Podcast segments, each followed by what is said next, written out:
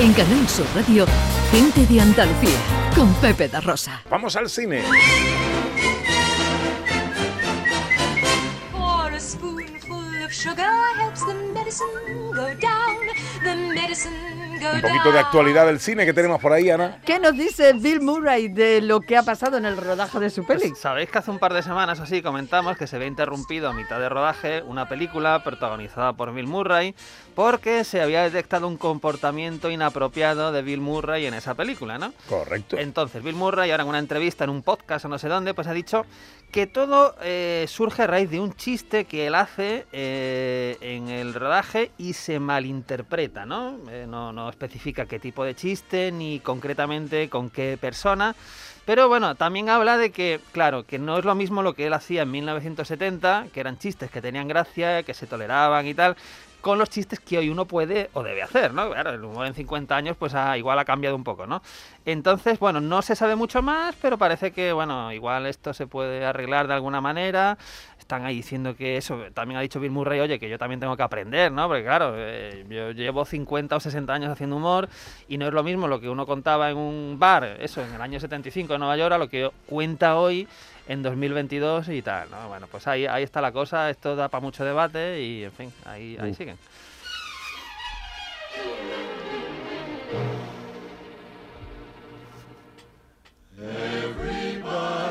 ¿No quieres hablar también de la interrupción de un rodaje? Pues sí, sí, porque el amor se ha roto. Entre No. Justin Lin, el director de cine, que ha dirigido cinco películas, cuatro o cinco, no me acuerdo ya, de Fast and Furious, esta saga, pues ahora estaba dirigiendo la décima, ojo, la, la décima, Fast and Furious 10, con Vin Diesel, que es el protagonista y productor, ¿no? Pero hartado. Llevaba una semana rodando y he dicho, me voy. No hay nada oficial, pero todo apunta a que es que Vin Diesel llegaba al rodaje sin aprenderse el guion, sin decir bien esto, y- el tío ha dicho, el Justin ha dicho que esto no merece mi salud, que, que nada, que lo dejo, y ahora Y eso una- que ahora cobra más, ¿no? Porque Bueno. dicen que el diésel se ha puesto por las nubes. ¡Oh! Bueno, no, a, a mí me ha gustado, ¿eh? Oye, verdad, pues, gustado. Pues ha mira, sido fino, esta, ha sido esta fino. es una película que cuesta 300 millones de dólares, donde está Charlize Theron, está Jason Momoa, está en fin un repartazo ahí de gente que cobra mucho y está parado ahora, está parado y están buscando director. Parece que hay un director francés que es Luis Terrier que, Voy a que ha echarle hecho- currículum a ver si. Le voy a echar el currículum a ver si me pilla. Yo, me- yo no le voy a romper el presupuesto, desde luego. Yo con una cosa muy moderada me incorporo rápidamente. Entonces, bueno, esto es, esto es otro caos en Hollywood porque es una película de estas que ya está en marcha y pararla pues sabemos que cada día les cuesta igual un millón, ¿no?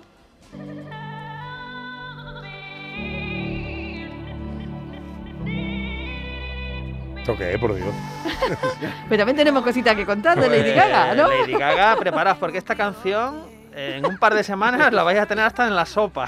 ¿Por qué? ¿Por qué? Porque este es el tema que interpreta Lady Gaga para la nueva película Top Gun Maverick, ¿no? Que es la, la canción que, que va a estar en la película. Que por cierto, no sé si visteis el preestreno el otro día, que fue en San Diego, de Top Gun Maverick, la nueva película de Tom Cruise. Tom Cruise no llegó, no se paseó por la alfombra roja. Llegó pilotando su helicóptero, ¿Qué dices? paró, se, bajó el solo del helicóptero, por supuesto trajeado no sé cuánto. Y bueno, un preestreno espectacular. Tú ves a Tom Cruise que está a dos meses de cumplir los 60. Tú dices, bueno, eh, se- Está se- muy el hombre bien, se ¿eh? conserva bien, parece, ¿no? Eh, No vive en el día sin No dieta sé, o- continuo. O, está con Ya. mucho Con zumo. O pasa mucho por el quirófano, toma mucho zumo, no lo sé, no sé lo que hace. El caso que esta película estará también antes de su estreno a finales de mayo en el Festival Internacional de Cannes. eh, donde se le va a hacer un homenaje a Tom Cruise por su carrera, en fin, que va a ser la película sin duda de este mes, que ya volveremos, volveremos a hablar de ella. Pues vamos con los estrenos de la cartelera para el fin de semana, si te parece. Bueno, pues hay que, hay que arrancar con una película que promete romper las taquillas de todo el mundo desde ayer viernes. La película es Doctor Strange en el multiverso de la locura. Todas las noches tengo el mismo sueño. Y entonces...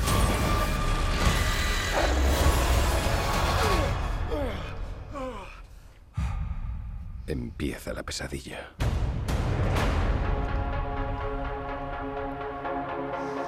Hice lo que debía. Bueno, eh, hay que hablar de Marvel. Marvel está cambiando el cine. Sabemos que hay muchos directores que ponen a parir a Marvel. A mí Marvel me encanta porque es que, oye, ayer viernes, que yo sepa, en los cines de Sevilla y en los cines de Málaga no había entradas para ver esta película. O sea, volvemos a tener cines abarrotados. Bien. Y eso me parece fantástico, ¿no? Con creo. las plataformas y todo esto. Vale, que no es un cine, no es un cine pues muy artístico, pero es cine de entretenimiento. Y el buen cine de entretenimiento yo creo que siempre tiene espacio. En este caso, el Doctor Tr- Strange es la secuela de la película del- de este personaje que tuvimos hace cinco años. Benedict Cumberbatch, que estuvo nominado al Oscar, pues también, también es el protagonista. Y como siempre, aquí en Marvel hay algo diferente. Es el director, que es Sam Raimi, que es un clásico pues, del cine de terror de los 80 que promete traernos aquí, en esta película de Marvel, pues la primera vez que Marvel se acerca al cine de terror, ¿no? Eh, es del multiverso, esto supone que va a haber muchísimos personajes de muchísimas eh, universos paralelos, líneas temporales diferentes, en fin, una barbaridad. Recordemos que Marvel, además de las películas, tiene las series de los mismos personajes en Disney Plus. Entonces, para estar un poco al día, la verdad es que es un trabajo pues, entre las películas y las series, lleva mucho. Pero aún así, yo creo que esto promete ser un divertimento, sobre todo porque va a ser algo diferente. Y esta diferencia viene marcada por la silla del director de San Raimi.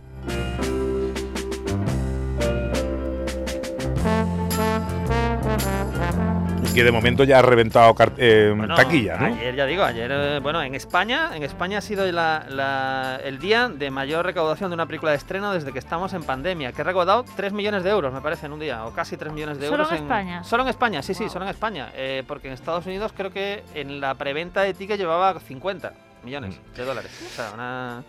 Más Barbaridad. estrenos para la cartelera cinematográfica. Pues nos vamos al otro lado del espectro, una película totalmente diferente, una película mucho más independiente, una película más de festivales, una película que se llama Red Rocket.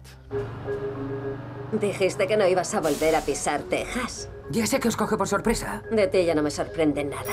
Su último trabajo fue hace más de 17 años. Es muchísimo tiempo sin trabajar. He trabajado casi todos los días de los últimos 17 años. He vuelto con mi mujer la semana pasada. Voy a llamar a la poli. No, Diez, joder. nueve, ¿En serio? ocho. Hemos decidido intentarlo otra vez. Solo necesito un sitio para quedarme un par de días. ¿Qué más te da? Mikey, vete a tomar por culo. Vale, le voy O a como se diga. Soy actor porno. Claro, aquí la, la cuestión de la película es que el personaje protagonista es una, o ha sido una gran estrella del cine porno en Los Ángeles, pero su época dorada ya ha pasado, ya es una persona pues de mediana edad y tal, y decide regresar a su, a su población natal, en Texas, donde claro, pues tiene que hacer cosas completamente diferentes, volverse a encontrar con, con personajes que, que ahora saben de su pasado y que lo desprecian. Y por el tono del tráiler parece que es una, es una película de estas, eh, un poco feel good movie, que, que es un poco drama, es un poco comedia. Y además, ojo, esta película que está dirigida por Sim Baker estuvo en el Festival de Cannes, en la sección oficial. Y también la Asociación de Críticos de Los Ángeles eh, le dio el premio a su protagonista, a Simon, Simon Rex, por mejor actor. Entonces, bueno, yo creo que es una película muy diferente y muy interesante.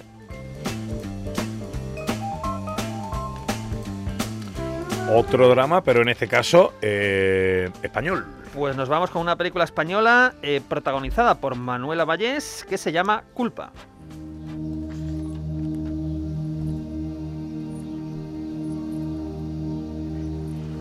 ¿Qué hay? ¿Eres Joan? Hola, sí, sí.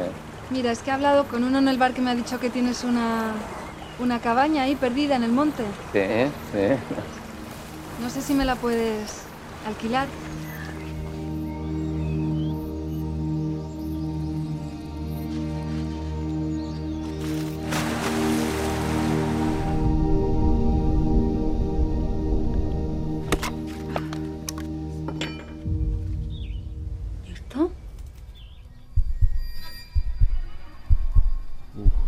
Ves. Ya, esto de aquí es la cabecita. Pero ¿cómo puede ser si yo he sangrado? Bueno, pero eso es normal.